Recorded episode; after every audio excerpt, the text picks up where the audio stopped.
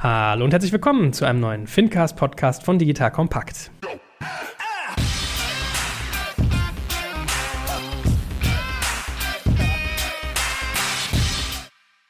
Mein Name ist Joel Kaczmarek und heute, wie immer, dabei der Fintech-Kenner schlechthin, der gute André Bajorat. Hallo André. Hallo Joel. Freut mich dabei zu sein. Neues Jahr, neues Glück. Was hast du dir so auf die Agenda gesetzt für dieses Jahr? Auch eine ganze Menge Dinge, die ich auf der Agenda stehen habe. Also auf der einen Seite ist es bei mir ja immer so ein bisschen Sport, auf der anderen Seite viel Zeit mit der Family zu verbringen, aber auch mal ein paar neue Sachen im Job auszuprobieren. Sehr gut. Und Neues ausprobieren ist ja vielleicht eine spannende Überleitung zu unserem Thema heute. Wir reden nämlich über Instant Banking. So, und wer das noch nicht kennt oder noch nicht so viel mit anzufangen weiß, der ist hier genau richtig, denn aus der heutigen Folge nimmt man mit, was ist das eigentlich Instant Banking? Was sind vielleicht auch die Use Cases dafür? Welche Vorteile, welche Nachteile hat es? Und wir werden nach hinten raus auch mal ein bisschen über Infrastrukturthemen reden. Das heißt, manchmal sollte man Instant Banking vielleicht nicht unbedingt als Produkt, sondern auch als Infrastruktur verstehen. So, und Neues ausprobieren insofern, also es ist ja fast vielleicht ein bisschen verwunderlich, werden wir vielleicht nach hinten raus drauf kommen, warum das nicht der Standard ist. Aber wir wollen jetzt erstmal anfangen, was genau ist das eigentlich, Instant Banking? Nein, du benutzt gerade einen lustigen Begriff. Also eigentlich reden alle im Markt immer über Instant Payment und ich finde das gerade schön, dass du den Begriff Instant Banking benutzt, weil das vielleicht irgendwie auch ein bisschen breiter ist, als das, was wir unter Instant Payment verstehen. Was bedeutet Instant? Instant bedeutet einfach in Real-Time etwas zu machen oder in absoluter Near-Time etwas zu machen. Und das ist so für die Bankenwelt etwas, was relativ neu ist, weil Banking aus einer Historie heraus hat verschiedene Gründe, eher in seiner Art Batch-Verfahren. Also das heißt meistens so über Nacht oder übers Wochenende in der Bank Dinge verarbeitet werden und dann zwischen den Banken etwas verbucht wird. Und das führt halt dazu, dass wir, das kennst du, das kenne ich, wenn wir eine Überweisung machen, es nicht untypisch ist, dass wir halt einen Tag darauf warten, bis das Geld da ist. Dann hast du manchmal noch sowas wie Wertstellung oder ungebuchte Umsätze, die du auf dem Konto siehst. Das versteht irgendwie gar kein Mensch mehr. Das ist aber etwas, was irgendwie total normal ist. Also wenn du dich erinnerst, früher hat es sogar noch länger gedauert, teilweise bis zu drei Bankarbeitstage, bis Geld von einem Konto zum anderen Konto gekommen ist. Dann wurde das teilweise schon schneller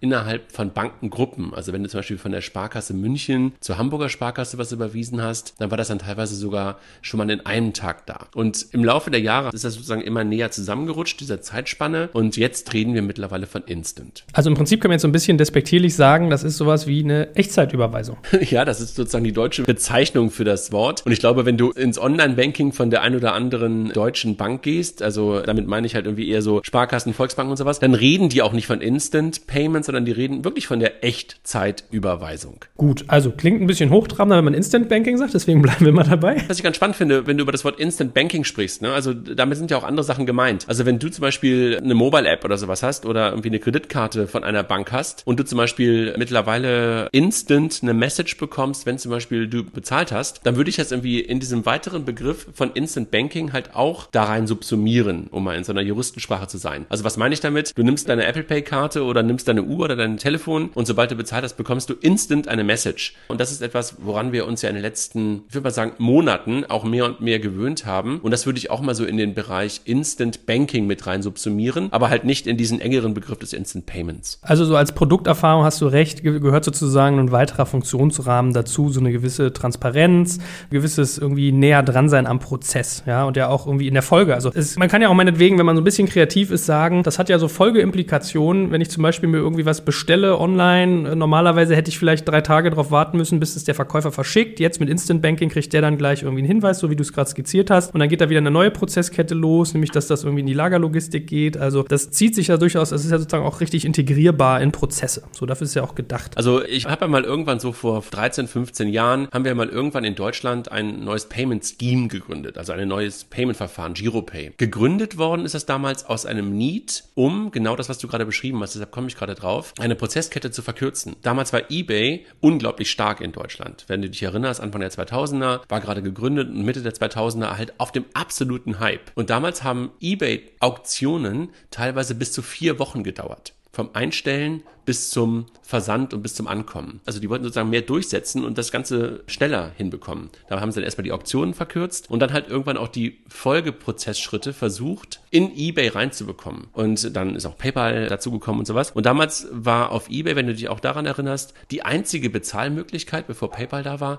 eigentlich immer die Überweisung. Das heißt, Menschen haben dann halt eine Überweisung gesehen, also eigentlich nur den Empfänger und, und den Betrag und den Verwendungszweck und mussten den ganzen Kram im Online-Banking abtippen. Und das zog sich dann teilweise auch nochmal bis zu einer Woche hin. Du hast eine E-Mail bekommen, wo dann die Verwendungszweck und der ganze Kram drin stand, da musstest du den abtippen und dann, dann losschicken. Und da haben wir damals halt Giropay gegründet, was dann plötzlich direkt in eBay integriert war, dass du halt sofort per Klick eine vorausgefüllte Überweisung bekommen hast, die dann halt auch mit dem Betrag und dem Verwendungszweck genauso ausgefüllt war. Und dann hast du sie weggeschickt und dann haben wir sofort eine Garantie ausgesprochen. Das heißt, da gab es noch keine Realtime-Überweisung, aber um das zu umgehen, haben wir dann als Giropay-Scheme eine Garantie ausgesprochen gegenüber dem Händler, damit der sofort die Ware verschicken konnte und nicht darauf warten musste, bis das Geld wirklich auf dem Konto vorhanden war. Ja, das ist sozusagen immer noch mal getrennt gewesen. Hier, ich gebe dir die Garantie, das Geld kommt sicher und du musst nicht darauf warten, bis dann wirklich einen Tag später oder wenn es übers Wochenende war, teilweise drei Tage später das Geld wirklich auf dem Konto sichtbar war. Musstest du dann richtig Scoring machen oder wie hast du dich abgesichert?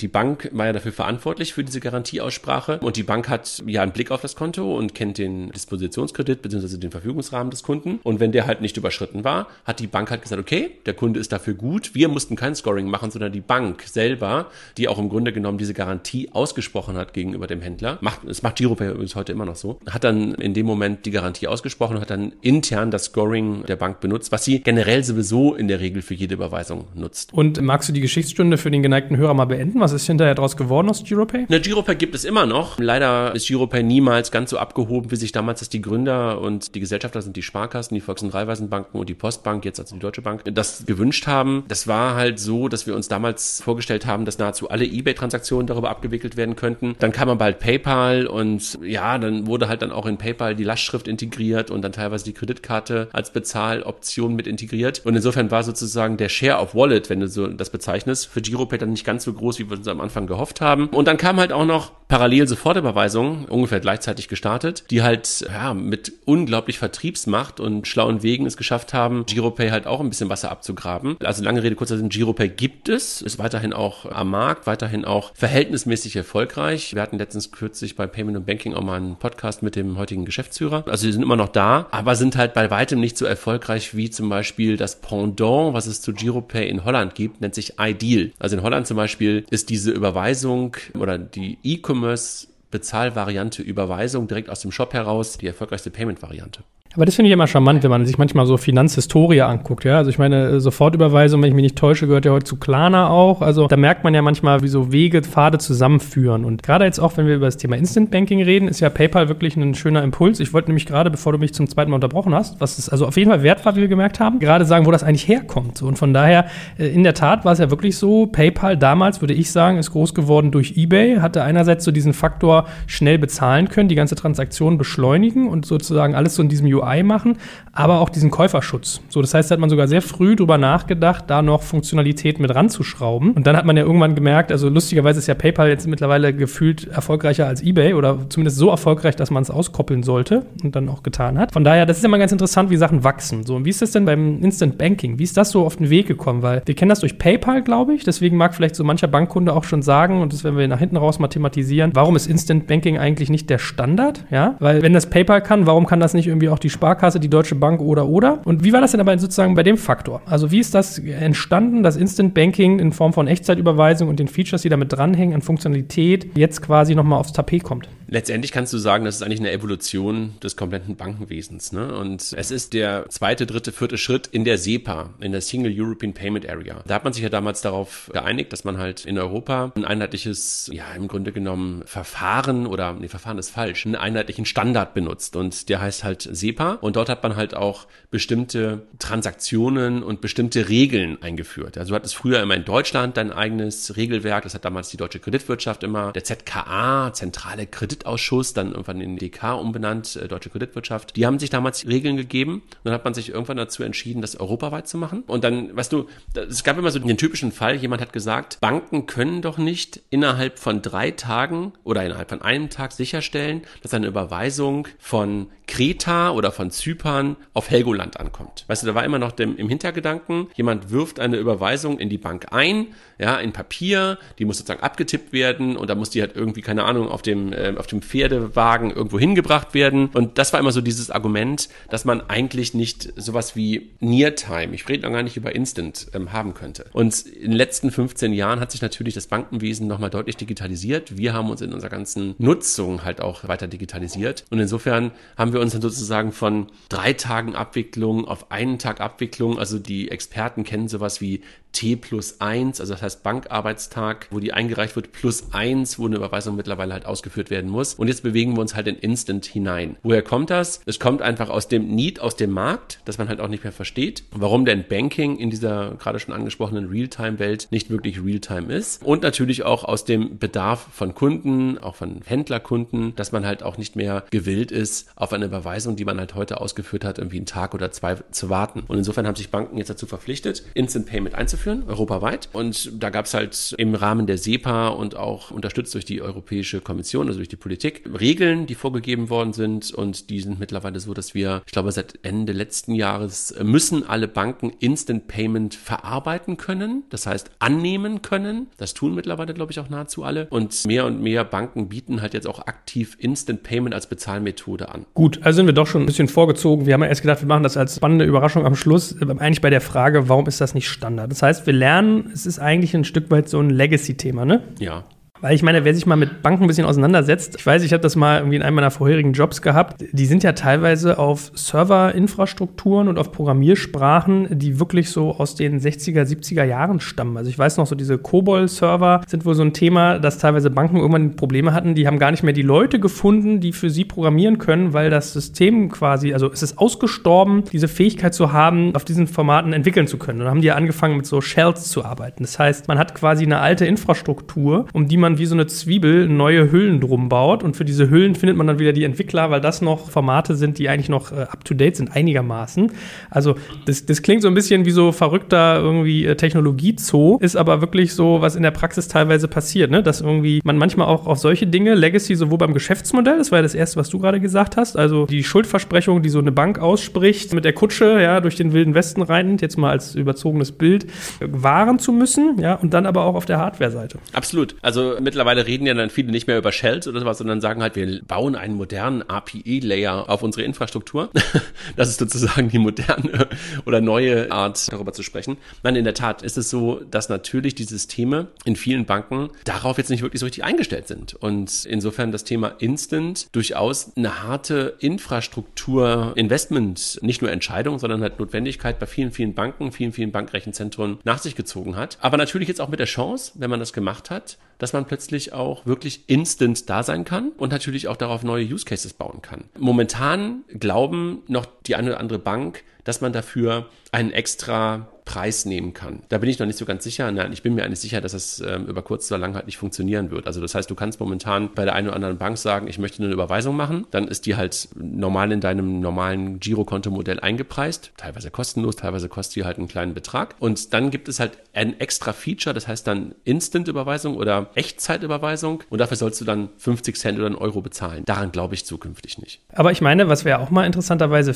festhalten können, wir lernen, ein Stück weit ist also die Politik hier klarer Impulsgeber mit den PSD2-Geschichten, was du gerade gesagt hast, diesen Entwicklungsschritten quasi, dass man fordert, dass das zum Standard wird. Und dann gibt es quasi so gewisse Markttreiber. Sei das jetzt irgendwie PayPal, sei das irgendwie ein Apple Pay, sei das ein N26, also um nur mal wahllos Beispiele rauszuwählen. Also ist ja eigentlich auch mal ganz interessant, ne? dass eigentlich der Markt sich dann wirklich mal von der Regulierungsinstanz treiben lässt und nicht eher umgekehrt. Ne? Ja, es ist, glaube ich, ein ganz guter Mix, aber das haben wir ja schon auch, ich glaube, wir hatten so ein, zwei Podcasts auch zum Thema PSD2, wo ich ja auch ein paar Mal gesagt habe, hier ist die Politik und die Regulatorik wirklich Treiber für Innovation oder Katalysator für Innovation und ähnlich ist es in der Tat hier beim Thema Instant auch, dass man halt im Rahmen der SEPA, wo halt immer die Politik mit eine Rolle spielt, ganz klar gesagt hat, hey, wir müssen das Bankensystem zeitgemäß machen und zur zeitgemäßen Banksystem gehört halt auch Instant. Parallel hast du natürlich recht, kommen solche Services wie in PayPal oder sind Services wie PayPal da, kommen neue Services wie in N26, die uns dann in der Tat als Kunden mehr und mehr das Erlebnis von Instant und ich sage jetzt auch bewusst Banking geben. Und insofern, guck mal, also wenn ich meiner Tochter, also wirklich hat das kürzlich, ne? Die kriegt ihr Taschengeld überwiesen. Und dann hatte sie kürzlich irgendwie gearbeitet in der Praxis meiner Frau und hat dann da ein bisschen Geld verdient. Und dann meinte sie, Papa, kannst du mir das Geld überweisen? Ich so, ja, klar, kann ich überweisen. Und das Geld kommt dann halt von einer Bank zu einer anderen Bank, weil sie halt bei einer anderen Bank ist als ich. Und dann sagt sie, Papa, das ist noch nicht da. Ich so, nee, das kommt, also das war dann am Samstagmittag. Ich so, das kommt erst am Montag. Sie so, hä? Verstehe ich nicht. Also weißt du, was ich meine? Die ist 13, ne? Und die versteht das gar nicht. Die versteht gar nicht, dass es einfach, dass das Geld senden Zeit dauert. Das ist für die völlig utopisch. Ja, gut, aber da sind wir ja mitten beim Thema, eigentlich auch bei den Use Cases. Ja, also sich mal zu überlegen. Man merkt ja, es gibt so eine gewisse Ökosystembildung. Also ich habe jetzt die aktuellen Zahlen von irgendwie Apple Pay Installs gar nicht auf dem Schirm, aber wenn ich mich richtig entsinne, war das so teilweise bei einigen Banken am ersten Tag irgendwas um die 50.000 oder in der ersten Woche oder sowas. Also astronomisch hohe Zahlen. Man fragt sich ja, warum. Und dann habe ich mal so den Eindruck, das ist so ein Convenience-Thema, dass das teilweise in Ökosysteme eingebettet ist und einfach Erleichterung bietet. Vor dem Hintergrund, vielleicht machen wir mal auf, was Instant Banking eigentlich für Use Cases bietet. Also klar, wir haben jetzt schon gesagt, Shop was bestellen, es kann gleich verschickt werden. Oder ich habe es zum Beispiel auch mal gehabt, da hatten wir irgendwie, da brauchte ich dringend ein Item äh, für unser Studio hier ein Mikrofon und der Händler hat gesagt, ja, er kann das Montag sofort losschicken, ich müsste es nur überweisen. So. Und ich hatte aber nicht irgendwie ein paar tausend Euro Bargeld mit dabei, also habe ich mir die Kontodaten geben lassen, sofort Echtzeitüberweisung machen lassen, damit es irgendwie funktioniert. Es war eine unendliche Legacy trotzdem, ja, aber das ist ja so der naheliegende Case, dass man sagt, ich habe aus irgendeinem Grund eine Eile, was weiß ich, ich schulde jemandem Geld, einer Instanz oder will was kaufen. Ist das sozusagen der Kasus Knaxus oder siehst du noch größere Rahmen, was eigentlich Instant Banking so als Use Case umfasst? Also ich, ich glaube, dass wir momentan uns noch die Use Cases suchen für das Thema Instant Banking oder Instant Payment. Ich glaube, dass wir darüber in drei Jahren nicht mehr sprechen, weil das einfach so Standard geworden ist. Also weißt du, was ich meine? Also momentan denken wir darüber nach, wann brauche ich das eigentlich? Und das tust du ja immer dann, wenn du halt irgendwie so ein neues Verfahren irgendwie in den Markt einführen willst oder wenn dieses Produkt in irgendeiner Art und Weise gepusht werden soll. Ich glaube, dass es einfach in drei Jahren Standard ist. So, das ist das Erste. Natürlich immer dann, wie du es gerade schon beschrieben hast, wenn du wirklich sicher gehen willst, dass das Geld ankommt oder dann auch da ist. Und wenn du halt gerade wirklich echt einen Need hast. Also der typische Fall ist, du kaufst oder willst ein Auto kaufen. Also da, wo du halt heute ganz oft noch Bargeld übergibst. Da hast du natürlich einfach diesen Fall, dass dort eine Instant Payment Überweisung total sinnvoll sein kann. Eigentlich könnte man auch sagen, am Point of Sale, also da, wo überall da, wo du halt heute auch noch Bargeld überreichst oder mit der Kreditkarte zahlst, könntest du eigentlich jetzt auch mit der Überweisung eine Instant Überweisung machen. Also keine Ahnung, du gehst Möbel kaufen, also ich würde jetzt nicht vom Café ausgehen, aber irgendwo da, wo du halt einen gewissen Betrag hast, weil ansonsten macht eine Überweisung aus meiner Perspektive immer nur wenig Sinn. Vielleicht kann man das aus der User Experience noch ein bisschen besser machen und in der App anzeigen, kann vielleicht auch das. Also überall da wirklich, wo derjenige, der dir was überreichen will oder der dir was liefern will, eine sofortige Bestätigung braucht. Ja, da macht natürlich Instant Payment wirklich so richtig Sinn. Also Autokauf, Gebrauchtwagenkauf, möglicherweise auch der Handwerker, möglicherweise auch sowas wie der Schlüsseldienst, wenn du deinen Schlüssel hast liegen lassen, möglicherweise so jemand wie eine Schadensregulierung, wenn du, keine Ahnung, dein Auto liegen geblieben ist und du willst sofort von der Versicherung, weil das ein Versicherungsschaden ist, den Schaden reguliert bekommen und dann repariert dir jemand was. Also überall da, wo wirklich direkter Instant Bedarf an einer Dienstleistung, an einem Service ist, sehe ich Instant Payment Überweisung auf jeden Fall als totale Notwendigkeit oder als Need, als Lösung. Ist es denn eigentlich so, dass ich als Bank da irgendeine Form von Gebühren zahlen muss? Weil ansonsten wäre doch eigentlich, was du gesagt hast, naheliegend hinzugehen und zu sagen, okay, ich will mich jetzt innovativ anstreichen. Bei mir ist jetzt ab sofort jede Überweisung instant. Also mit mir hast du einen klaren Vorteil im Gegensatz zu meinen Wettbewerbern. Könnte ich sowas machen oder ist das mit irgendwie Kosten verbunden als Bank? Keine direkten Kosten im Sinne von, dass du halt an irgendwen dafür was bezahlen musst. Also wenn du das im Kopf hast. Und natürlich kannst du sagen, meine Infrastrukturerweiterung hat indirekte Kosten verursacht und die möchte ich gerne in irgendeiner Art und Weise mir zurückholen. Und insofern versuche ich halt von irgendwem Geld dafür zu bekommen, dass der jetzt diesen neuen Dienst benutzt. Aber direkte Kosten mit der Instant-Überweisung sehe ich momentan nicht. Gut, also wir sind so ein bisschen gefühlt unterwegs wie früher die Telcos. Jetzt kostet die SMS noch 7 Cent und irgendwann gibt es die Flatrate. Und man versucht sozusagen die Kuh noch ein bisschen zu melken, um die Infrastruktur, die man sich vielleicht gebaut hat, zu refinanzieren. Absolut ein guter Vergleich, dass du sagst, okay, ich habe da was gebaut. Also vielleicht bei den Telcos nicht ganz so, sondern es ist vielleicht ein bisschen so, wenn die Telcos irgendwo haben investieren müssen also aus dem regulatorischen, schrägstrich politischen Grund heraus und jetzt sagen, okay, dieses Investment will ich mir halt irgendwo auch wiederholen. Vielleicht eher so, dass wenn du sagst, ich habe um eine G5-Lizenz geworben und eine Zeit lang lasse ich mir diesen Extra-Service 5G, so, so meine ich, ne? 5G noch vom Kunden bezahlen und keine Ahnung, in dem Jahr ist es einfach Standard in jedem Vertrag drin. Meine, lustigerweise bei den Telcos war es ja damals so, da war ja SMS ein Abfallprodukt, ne? Ich glaube, man konnte Texte relativ ja. bequem mitschicken, ohne dass es was gekostet hat, hat aber gemerkt, es macht irgendwie gefühlt 80 Prozent des Kundennutzens aus. Ja, und dann schreibst du ja. natürlich ein Preisschild dran. Aber okay, verstanden. Ich glaube, es war der zweite Kanal, der einfach da war. Also neben dem Sprachkanal gab es, glaube ich, einen zweiten Kanal, du, glaube ich, damals in diesen ersten, was waren das, die ersten d Dreh-Netze, glaube ich, wo das plötzlich einfach da war und eigentlich nur so als Fehlermeldung und sowas äh, genutzt werden sollte. In der Tat Abfallprodukt. Gut, dann sprechen wir heute also über die SMS des Bankings, ja. Und wir können ja beim Instant Banking auch mal Vorteile, Nachteile, die ich finde relativ plakativ sind. Also ich finde Instant Banking gefühlt ist es so ein No-Brainer-Thema, ne? Aber wenn man mal auch mal Vorteile, Nachteile ein Stück weit aufarbeitet, wird, glaube ich, auch klar, für welche Szenarien das irgendwie geeignet ist. Also Hauptvorteil hatten wir jetzt, glaube ich, schon Faktor Zeit. Das heißt, ich habe irgendwie einen Geschwindigkeitsgewinn. Was empfindest du noch als sozusagen große Stärken dieses Ansatzes? Also eigentlich ist es ein Image-Thema vielleicht sogar. Das kannst du eine Zeit lang vielleicht noch machen. Normalerweise würde ich sagen, kannst du das wahrscheinlich gar nicht, gar nicht unbedingt nutzen. Aber zu sagen, ich bin jetzt Realtime, auch als Bank, ist, glaube ich, einfach echt ein großer Vorteil, den du darstellen kannst. Auf jeden Fall.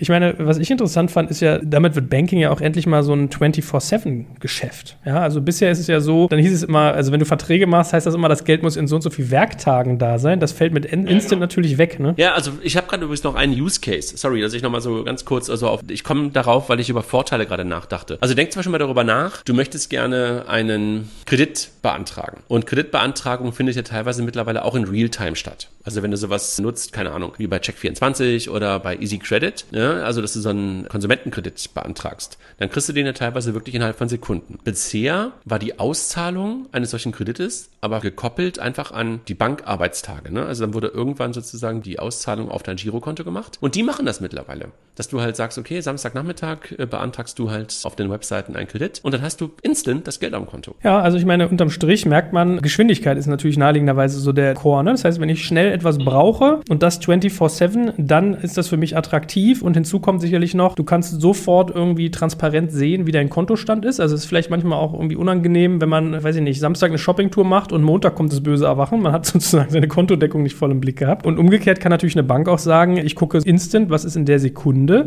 an Deckung auf dem Konto. Also du hast gar nicht mehr, kommst gar nicht mehr in die Schwulität, dass das vielleicht Problem darstellen könnte. Also der Nachteil ist natürlich vielleicht für den einen oder anderen, dass für ihn so ein bisschen Transparenz verloren geht, wenn das Geld wirklich dann sofort weg ist. Auf der anderen Seite, ich glaube, die wenigsten Menschen sind sich bewusst, dass sie eine normale Überweisung noch eine gewisse Zeit lang wieder zurückholen können. Also, dass man eine Zahlung, die man getätigt hat, zurückholen kann, kennt man von der Kreditkarte, nennt man Chargeback, kennt man ein bisschen von der Lastschrift, nennt man halt Lastschriftrückruf oder Widerspruch. Und auch bei der Überweisung gibt es die Möglichkeit. Ja, das ist aber eher eine theoretische Möglichkeit. Also wenn du mir jetzt Geld überweist zum Beispiel, ne, also von der Berliner Sparkasse jetzt hier zu mir nach Hamburg, dann kannst du diese Überweisung nochmal kündigen, solange sie den Hoheitsbereich der empfangenden Bank noch nicht erreicht hat. Ja, also will heißen, so alte Welt, du überweist Samstagmorgen, ja, und dir fällt der Sonntagabend ein, boah, nee, der andere kriegt doch kein Geld von mir, dann kannst du halt theoretisch diese Überweisung nochmal kündigen, weil du davon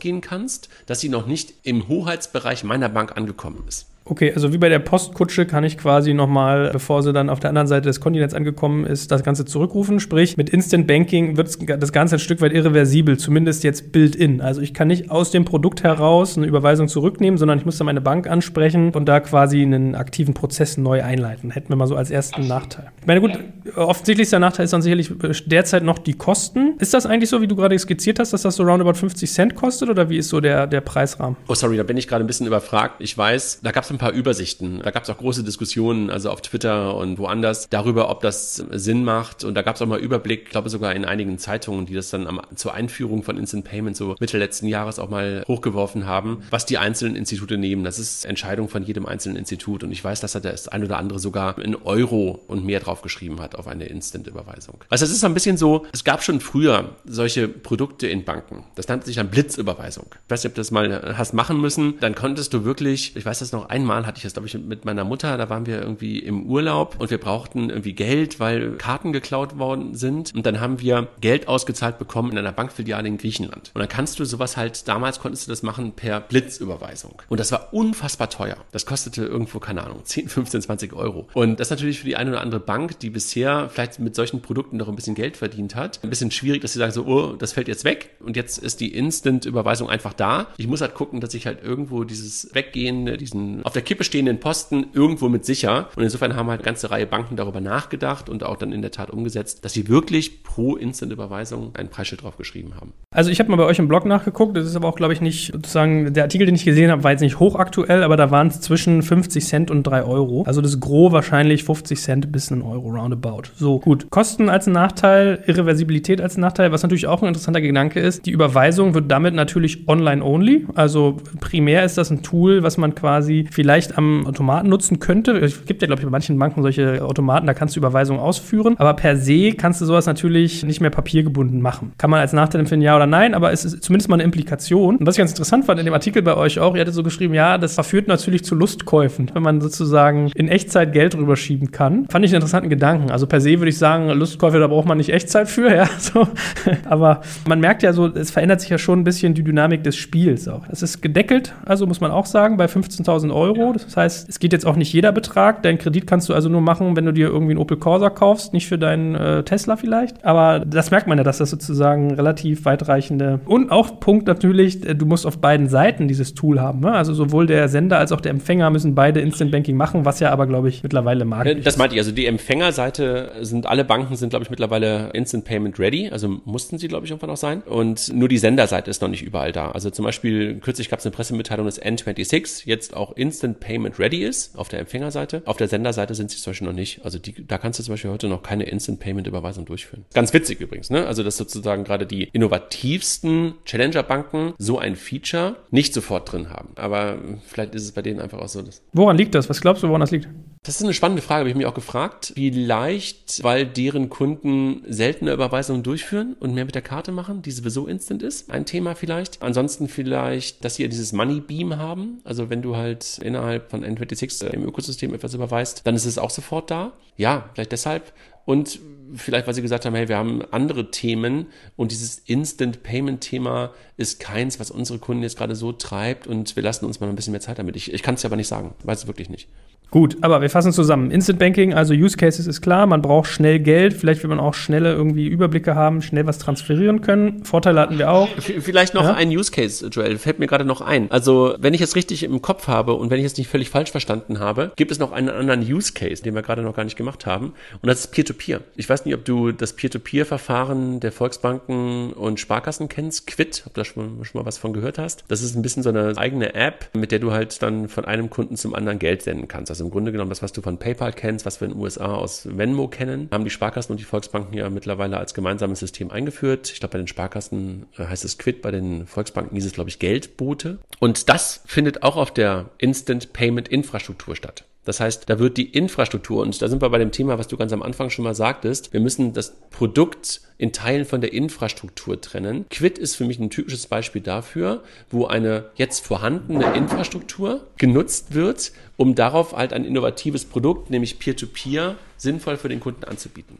Ja, spannend, stimmt. Hast du recht. Merkt man auch beim Thema Kaufen, wenn ich zum Beispiel bei eBay Kleinanzeigen was verkaufe und die das nicht über PayPal abwickle, sondern PayPal Me, ist ja genau so ein Case eigentlich. Ja, dann sparst du dir im besten Fall die Gebühren, hast nicht den Käuferschutz. Also ist eigentlich ein ganz interessantes Beispiel, da hast du recht. Weil darauf wollte ich jetzt hinaus. Wir haben jetzt irgendwie Vorteile, Nachteile durchdekliniert. Also da kannst du viel sagen über Geschwindigkeit, 24-7, aber Irreversibilität etc. pp. Aber unterm Strich ist spannend, dann eigentlich sich die Anwendung mal anzugucken und zu überlegen, wie nutze ich eigentlich diese Infrastruktur. Das heißt, du sagst, Instant Banking ist für dich teilweise eine Infrastruktur Infrastruktur oder das, was da als Apparat dahinter steht. Und dann kann ich quasi Use Cases draufbügeln, sowas wie Peer-to-Peer -Peer oder wie du gerade gesagt hast, mit der Kreditvergabe. Also das ist sozusagen, da kann man eigentlich nochmal zwei unterschiedliche Achsen aufmachen. Ne? Absolut. Also ähm, das ist oft leider so, dass Infrastrukturen oft als Produkt verstanden werden. Und Instant Payment ist für mich ein wunderbares Beispiel dafür, dass der eine oder andere, ich würde mal sagen, Lobbyist oder halt auch manchmal auch etwas verstrahlte Banker von Instant Payment als Produkt spricht. Und das ist für mich kein Produkt. Also du baust da eine Instant-Infrastruktur für Überweisungen und oder für Zahlungsverkehr. Und jetzt musst du halt darüber nachdenken, was wir ja von Anfang an gerade im Podcast auch gemacht haben. Welche Use Cases sind es eigentlich, die ich damit nutzen möchte? Und das sind für mich dann eher die Produkte, die du eigentlich daraus abbildest. Und dann kannst du auch wieder ein Preisschild darauf schreiben. Ich glaube, für die Infrastruktur kannst du über kurz oder lang kein Preisschild drauf schreiben. Für den Use Case selber kannst du damit auch Preisschild darauf schreiben. Das finde ich ein spannendes Schlusswort quasi, weil ich finde, da kann man ja die Leute auch mal so, die vielleicht aus dem Bankenbereich jetzt zuhören, mit mit nach Hause gehen lassen, sich zu überlegen, was kann ich eigentlich an Mehrwert bieten, basierend auf einer Infrastruktur, weil das dann wieder Geschäftsmodellentwicklung quasi ist, was monetarisierbar ist, versus irgendwie eine, eine Basis kannst du eigentlich in den, also dauerhaft wahrscheinlich so nicht monetarisieren total schwierig. Also kannst du vielleicht wiederum im Firmenkundenumfeld, aber so für uns Privatkunden, du bist ja nicht bereit dafür, dass du sagst, ey, ich bezahle einen kleinen Preis, vielleicht sogar für jede Überweisung, nur weil sie plötzlich in Realtime stattfindet. Also beim Instant-Thema wieder. Das ist Quatsch. Das macht keiner. Das tut kein Kunde. Ja, wenn du das Ding dann wiederum anders nennst, keine Ahnung, die Blitzüberweisung oder was auch immer, ja, dann kann das vielleicht sogar noch eine Zeit lang funktionieren, bis halt dieses Thema Instant, Instantness, gibt's das, einfach auch in der Realität in jeder Überweisung angekommen ist und das einfach nicht mehr anders bepreisen kannst. Sehr gut. So viel als unser Fazit für heute.